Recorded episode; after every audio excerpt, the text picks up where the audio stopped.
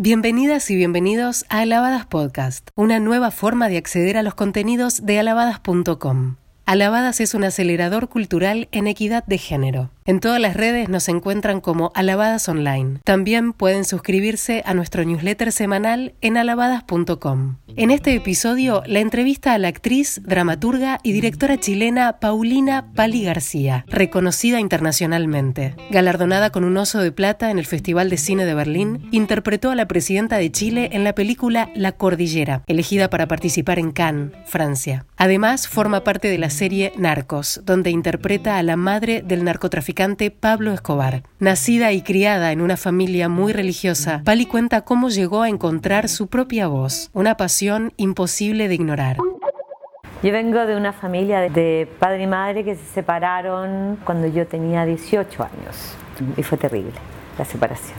Somos cinco mujeres y un hombre. Mi familia es muy religiosa, son todos católicos. Yo soy agnóstica, eh, cuando no atea, no sé, mis padres eran bien exigentes, autoritarios, te diría yo, y por lo tanto crecí un poco temerosa, eh, igual con mucha personalidad, porque mi madre era, tenía mucha personalidad, hizo muchas cosas que eran extrañas para la época. Fue a la universidad, militó en un partido y exigía que uno también eh, fuera capaz de desafiar las reglas. ¿no? Yo fui buenaza para quebrar las reglas. ¿no? Eh, tanto que, que una época me vestía de hombre para engañar a mi madre, eh, a mis padres de que, mi hermano salía con otro amigo, no, no, no conmigo. Y claro, cuando me descubrían el castigo era severo, severo. Pero también a mi hermano lo castigaban severamente, o sea, no era, eh, no era algo privativo del género. No crecí pensando que había una diferencia entre hombres y mujeres, aunque fui a un colegio de puras mujeres. Mi familia o, mi madre en particular era una cabeza libre pensadora de alguna manera. Todas las preferencias que, que pudo haber en mi casa eh, fueron para mi padre, ¿no? Eh, de poco valieron, se fue igual. Pero en alguna parte, eh, supongo que en la leche materna, aprendí rápidamente que éramos iguales. Y mi madre fue muy eh, clara en eso.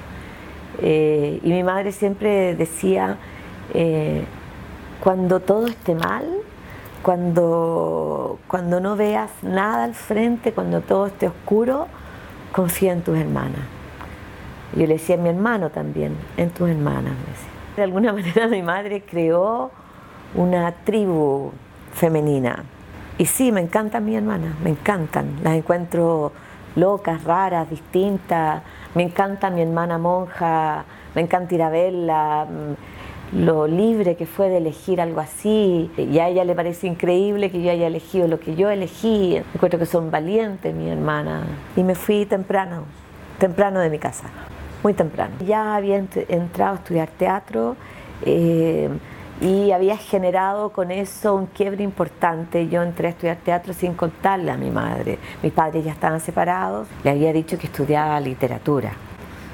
Y no me atrevía a decirle que estudiaba teatro porque cuando yo estudié teatro en este país estudiaba en dictadura, un pueblo muy temeroso, con, con, con, muy poca personalidad. Mi mamá pensaba que con eso ya se había acabado toda posibilidad de salvación conmigo. Y yo justamente quería la perdición. claro, tenía ganas de, estrellarme y así fue. Necesitaba que, la estructura se rompiera en mil pedazos para, para poder ver qué es lo que había. Cuando una vez que decidí contar que, me iba, se generó un quiebre ahí y hasta que dije, bueno, basta, hay que irse. No puedo seguir peleando todos los días con mi mamá, algo que, en realidad es eh, una opción de vida, porque hacer esto que yo hago es una opción de vida y era una manera de vivir el cotidiano de otra forma y tener novio de otra forma. No le podía decir a mi mamá que ya no era virgen, por ejemplo, que obviamente no me iba a casar con quien había perdido la virginidad. Entonces todas esas cosas eran eh, complicadas para la convivencia cotidiana. He sentido tres veces que estoy haciendo lo correcto en el momento correcto, en el lugar correcto. Y una fue cuando, cuando hice el examen de actuación. No sabía nada de teatro, pero inmediatamente me ubiqué en relación a todo y dije, este es, este tiene que ser el lugar, ¿no? Este es el lugar. Y, eso se ha mantenido para siempre. Algo muy curioso, sentí como que, como que el tiempo y el espacio no existían. Se, recuerdo esa sensación y, puedo ir a esa sensación cada vez que actúo. Ese es el lugar donde, donde tengo que estar. Me desilusiono cada cierto tiempo, porque mm, además de actriz soy directora y dramaturga. Eh, y eso acá en Chile se paga súper caro. Me he sentido discriminada como mujer, sí, me he sentido discriminada. Por compañeros, fíjate. Más en mi ambiente que en otros lugares. Descartan una idea, descartan una opinión, descartarla. No es, no es que al principio, claro, uno dice, como uno siempre dice, no, no puede estar pasando esto. No, puede no puedo estar escuchando esto en el siglo XXI en, Santiago, entre gente educada. No puede ser. Pues sí, pues sí, existe. Las mujeres que hemos sido directoras y que no hemos optado eh, por direcciones masculinas, ¿no?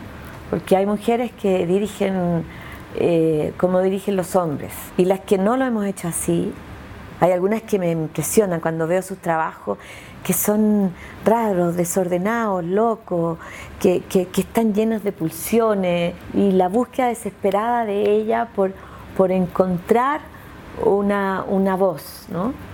Otra vez cito a Dulce María Loinaz, me da vuelta a ella. Y, ella decía que uno, eh, las mujeres nos demorábamos mucho tiempo en lograr escuchar la voz interna y reconocer la voz, cuál era el timbre de mi voz. Ella decía, ¿cuál es el timbre de mi voz? Y finalmente ella descubre, ¿no? ¿Cuál es el timbre de su voz? dije, ¿cuál es mi voz? ¿Cuál es mi voz? Ahí me desilusioné. Cuando, cuando me di cuenta que tenía que buscar la voz. Porque es muy difícil en un mundo donde toda la cultura y todo el movimiento artístico está tan normado eh, y tan eh, señalado por, eh, por voces masculinas.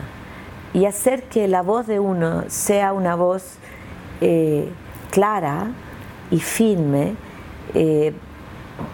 puede tomarte toda la vida. He trabajado muchísimo en teatro y he trabajado una vez con una directora, dos. Y a ambas directoras le han sucedido cosas insólitas que nunca vi en un trabajo de hombres. Entonces, eh, sí, nos bancamos cosas, cosas impresentables, la verdad. Muchas veces me he sentido en la tentación de decir, de quitar la mano, decir, no me beses la mano, no me trates como una princesa, ¿no?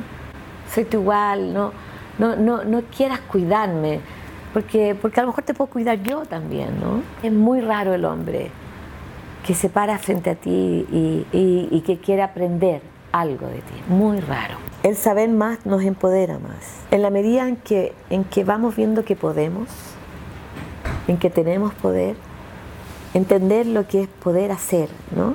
Cuando las mujeres logran poder hacer, eh, genera mucha resistencia de parte del mundo eh, masculino. La libido, voy a, voy a decir, eh, lo, lo, voy a llevar a ese lugar, porque ese lugar eh, siento yo que me mueve a mí, ¿no?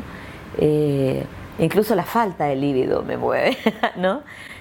Ahora que estoy en, esta edad menopáusica. La líbido es un motor, es un, motor que bombea y que uno tiene que reconocer el, el bombeo de eso para, para poder crear tan físico el mundo de las mujeres que uno puede olvidarlo, ¿no? Entre que tienes guaguas, te llega la menstruación, después se te corta. Y todo ese mundo físico puede ser, eh, puede ser la cárcel de uno.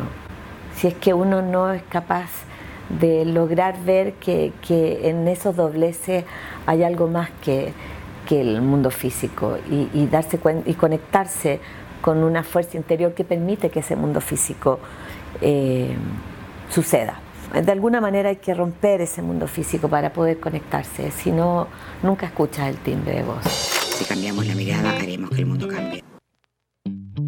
Esto fue Alabadas Podcast. Podés acceder a nuestro contenido en alabadas.com o en tu plataforma preferida para escuchar podcast. En redes nos encontrás como Alabadas Online. Y para suscribirte a nuestro newsletter semanal podés ingresar en alabadas.com. Nada que perder.